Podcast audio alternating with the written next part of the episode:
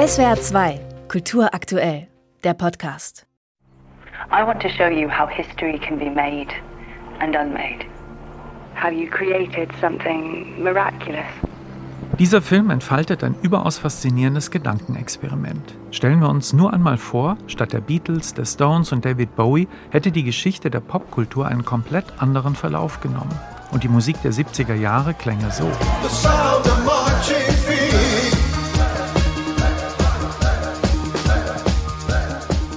Dies, so das Gedankenexperiment dieses Films, war einmal unsere Geschichte. Glücklicherweise konnte sie verändert werden. Und das ging folgendermaßen. Alles beginnt mit zwei Schwestern, Martha und Thomasina.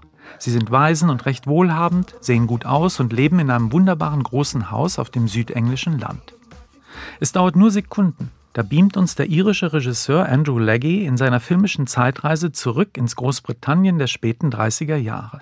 Der goldene Herbst des British Empire.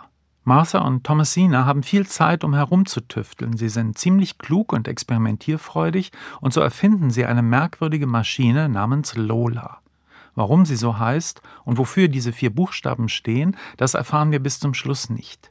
Jedenfalls handelt es sich um eine Art Zeitsichtgerät, eine Maschine, mit der sie wie bei einem Fernseher in die Zukunft blicken können. Die jungen Frauen benutzen das Gerät zunächst, um ihre eigene Zukunft zu erforschen und entdecken dabei zum Beispiel im Jahr 1973 David Bowie. We've seen the future.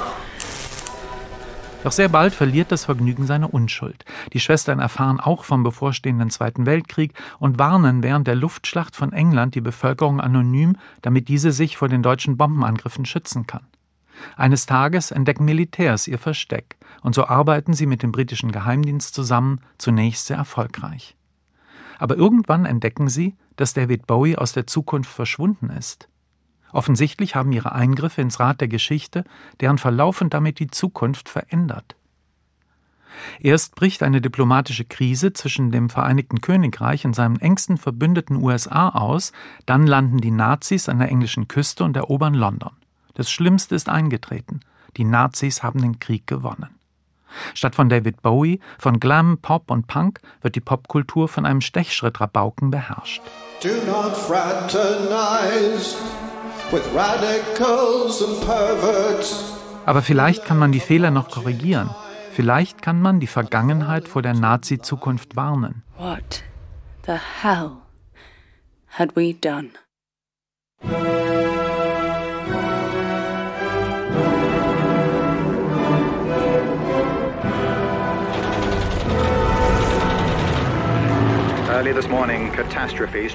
In seinem allerersten Spielfilm ist Andrew Leggy ein Meisterwerk gelungen.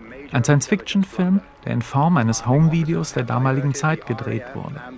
Der Film ist somit auch ein technisches Wagnis. Ausgestattet mit 16 mm Kameras und ohne Zusatzbeleuchtung, um den Realismus zu erhöhen, filmte er Martha, Thomasina und ihre Abenteuer. Dies kombinierte er mit historischem Bildmaterial und mischte beides so elegant, dass es ununterscheidbar wird. Plötzlich paradiert die Wehrmacht in London, ist der Faschist Oswald Mosley britischer Premier und Adolf Hitler persönlich besucht das Haus der Schwestern. So hat Leggy einen durchaus realistisch wirkenden Film von seltener Originalität und fesselnder Atmosphäre geschaffen. Wie kann man in der Gegenwart dafür sorgen, dass die Zukunft nicht aufs falsche Gleis gerät? Insofern und wegen seiner konkreten Bezüge zur Gefahr durch die Nazis ist Lola auch ein sehr aktueller Film. Er zeigt, wie nah uns der Faschismus noch immer ist, dass es sich hier keineswegs nur um ferne Vergangenheiten handelt. Lola ist so originell wie aktuell, formal aufregend und zugleich unterhaltsam, ein Neujahrsfilm für Erwachsene, den man sich auf keinen Fall entgehen lassen sollte. SWR 2 Kultur aktuell. Überall, wo es Podcasts gibt.